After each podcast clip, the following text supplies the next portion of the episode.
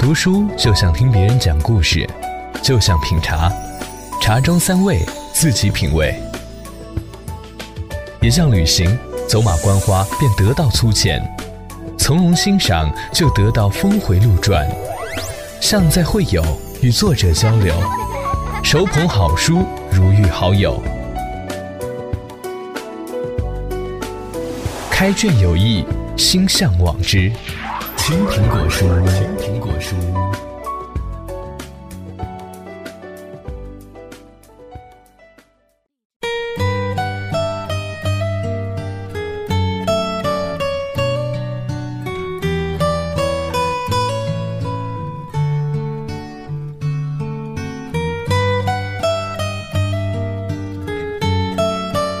以内容充实声音，用声音描摹文字。青苹果书为您挑选最值得品读的书单。各位小书虫们，大家好，我是 DJ 小鱼。今天为大家带来的是九零后摄影记者丁权的作品《旧影潮州》。向别人介绍自己的家乡时，最怕不明真相的围观群众突然提出传言中的刻板印象向你印证。内蒙新疆的朋友会被问到家里放多少牛羊，云南的妹子被问是不是走着走着就唱起山歌来了。作为当事人，当然要不遗余力地证明家乡早已与世界接轨，网络覆盖全城，遍布高楼大厦。言语中似乎不知不觉又陷入另一种极端，对于陈旧与乡土避之不及。没错。现代的新城是我们有能力感受世界前进步伐的证明，但如果从两个历史文化完全不同的地方拎出的两个城市，从外观上看不出差别，多少会带来一点尴尬和困惑。这座城市是否真毫无特点，只是这个国家其他几百个城市的科隆，或者是我根本就不了解这座城市？弄明白一座城市的前世今生是很重要的。毕竟，只有了解我们从哪里来，才知道我们要去哪里。因为这个时代，城市里的人格外迷茫。丁权是潮州人，对潮州充满温情与敬意。年轻的摄影记者想让世人了解一座古城往日的沧桑和故事，用一本涵盖潮州旧日生活方方面面的影像册，再合适不过。这是一部看得见的潮州史，《旧影潮州》一书中，照片的搜集过程本身就有很多故事，而照片中的画面又是更久远的故事。它们被人从故纸堆里翻出，编辑成章节，好像一座古城从历史的尘烟中再次拔地而起，重新焕发生机。作者文笔细腻，富于趣味和条理，行文间充满对旧日城池的敬意和热情。作为一名专业的摄影师，丁权在处理图片和谈论石胶棉摄影法、移轴镜头时得心应手，使得本书既是一座城市的过去，也是摄影技术的一次追根溯源。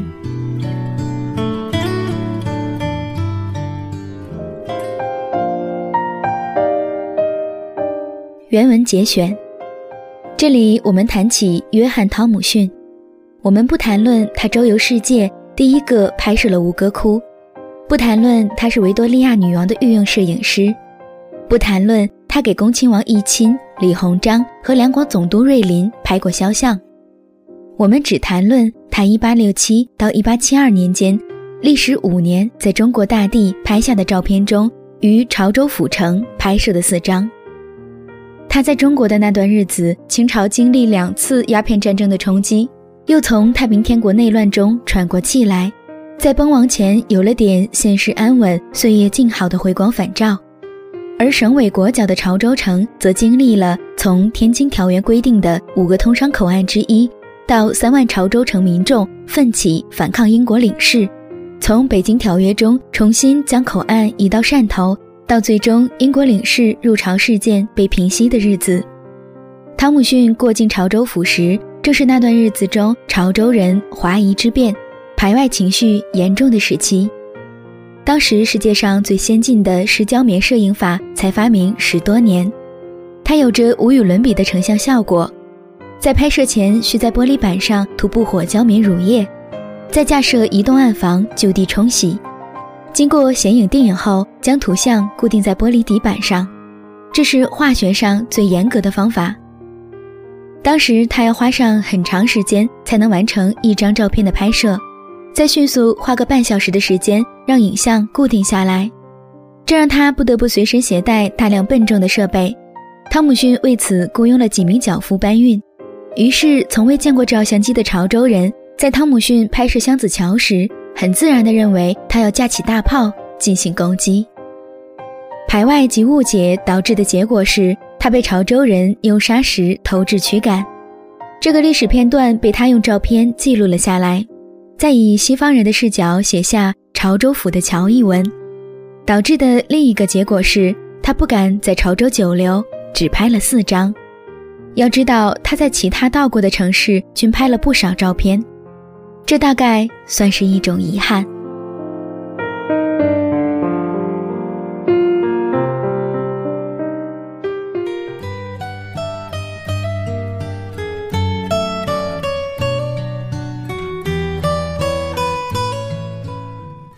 我们能从某地的山丘、平原、动植物身上分辨出地理经纬的差别，而从当地的建筑民俗上能一眼看出文化体系的差别。譬如清代北方园林，绿瓦红墙颜色绚丽，力求在单一的植物品种和肃杀的冬季靠色彩博得赞赏。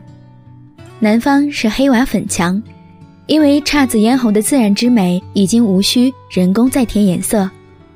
第二次鸦片战争，清政府向英法俄美开放了潮州在内十几个通商口岸。西方列强带来的种种影响，在潮州的风物建筑上有很好的体现。《旧影潮州》一书中提到了中国历史上第一条商办铁路——潮汕铁路。虽然这条铁路在日军侵华战争中损坏，但通车时的典礼现场和铁路原貌却留在了影像中。列强除了带来了现代技术，也带来了他们的宗教文化。罗马天主教在潮州新建的哥特式教堂圣母进教之右大堂，占地一千多平方米，内部结构科学，神父讲道无需扩音器，全堂都能听到。在后来六十年的时间里，教堂中的大钟一直忠实地为潮州报时，直到一九六六年红卫兵拆下这座时钟，打碎熔炼，唯余教堂静立无言。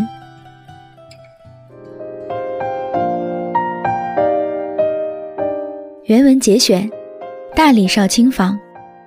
大理非如今云南的大理，而是指大理寺，为名中央司法复审机关，其司法地位高于刑部。这张照片给出了很有意思的信息，我们不妨提出一个时尚的问题：生在二十世纪五十年代的潮州，你可以看什么电影？答案当然是牌坊正中贴着的大广告。你可以看一看苏联电影《夏伯阳游击战》，在后面的其他拍房照片上，还可以清晰地看到更多部当年流行电影的广告。《夏伯阳游击战》是根据富尔曼诺夫同名小说改编，由苏联列宁格勒电影制片厂于1934年出品的电影。光华影业因政治宣传于20世纪20年代引进上映。电影讲述卫国战争时期红军英雄夏伯阳的故事。本是农民的夏伯阳虽然英勇善战，但始终未有阶级觉悟。在政委的帮助下，他用马克思主义理论来指导作战，并最终成为一个共产主义战士。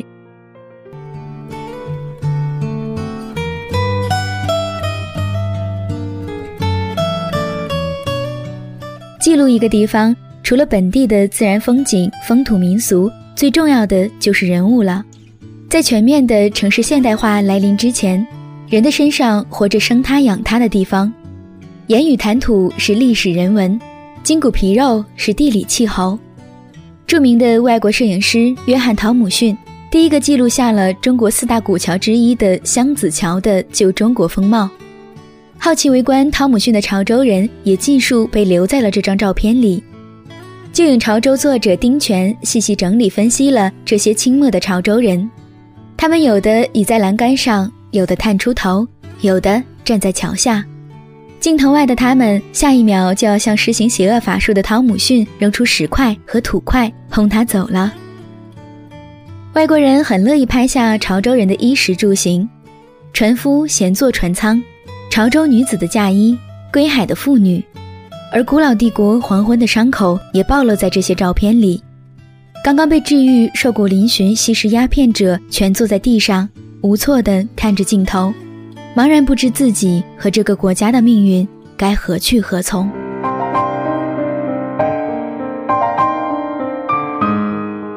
原文节选。这是一张老明信片上的照片，右上角有清晰的一行字：“潮州妇人观海图。”照片还附有说明：中国女子的流行发型。一群站在外面的妇女展示了当时的发型样式，我们只能看到这群妇女的背影。天气寒冷，有人穿着棉袄。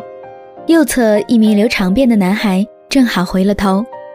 据此推测，这张照片拍摄于清末，但有人对这张照片有不同的解读，认为名字应改为《潮州妇女送男人过番图》，因为旧时潮州女子带着孩子成群结伴的到海边观景的可能性不大，她们可能是送丈夫漂洋过海去谋生，集体站在岸边目送船的远去，因此这个背影。更可能带着一种生离死别的感伤况味。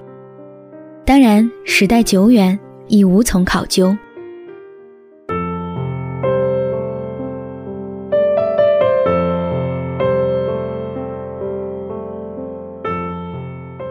时间总是过得很快，只有那些被记录下来的影像能够存留更长的时间。今天为你推荐的书籍《旧影潮州》，希望你能喜欢。同时，别忘了关注我们的微信公众平台和新浪微博账号“青苹果音乐台”，积极参与到我们的微信、微博互动活动中，会有机会获得我们送出的正版书籍哦。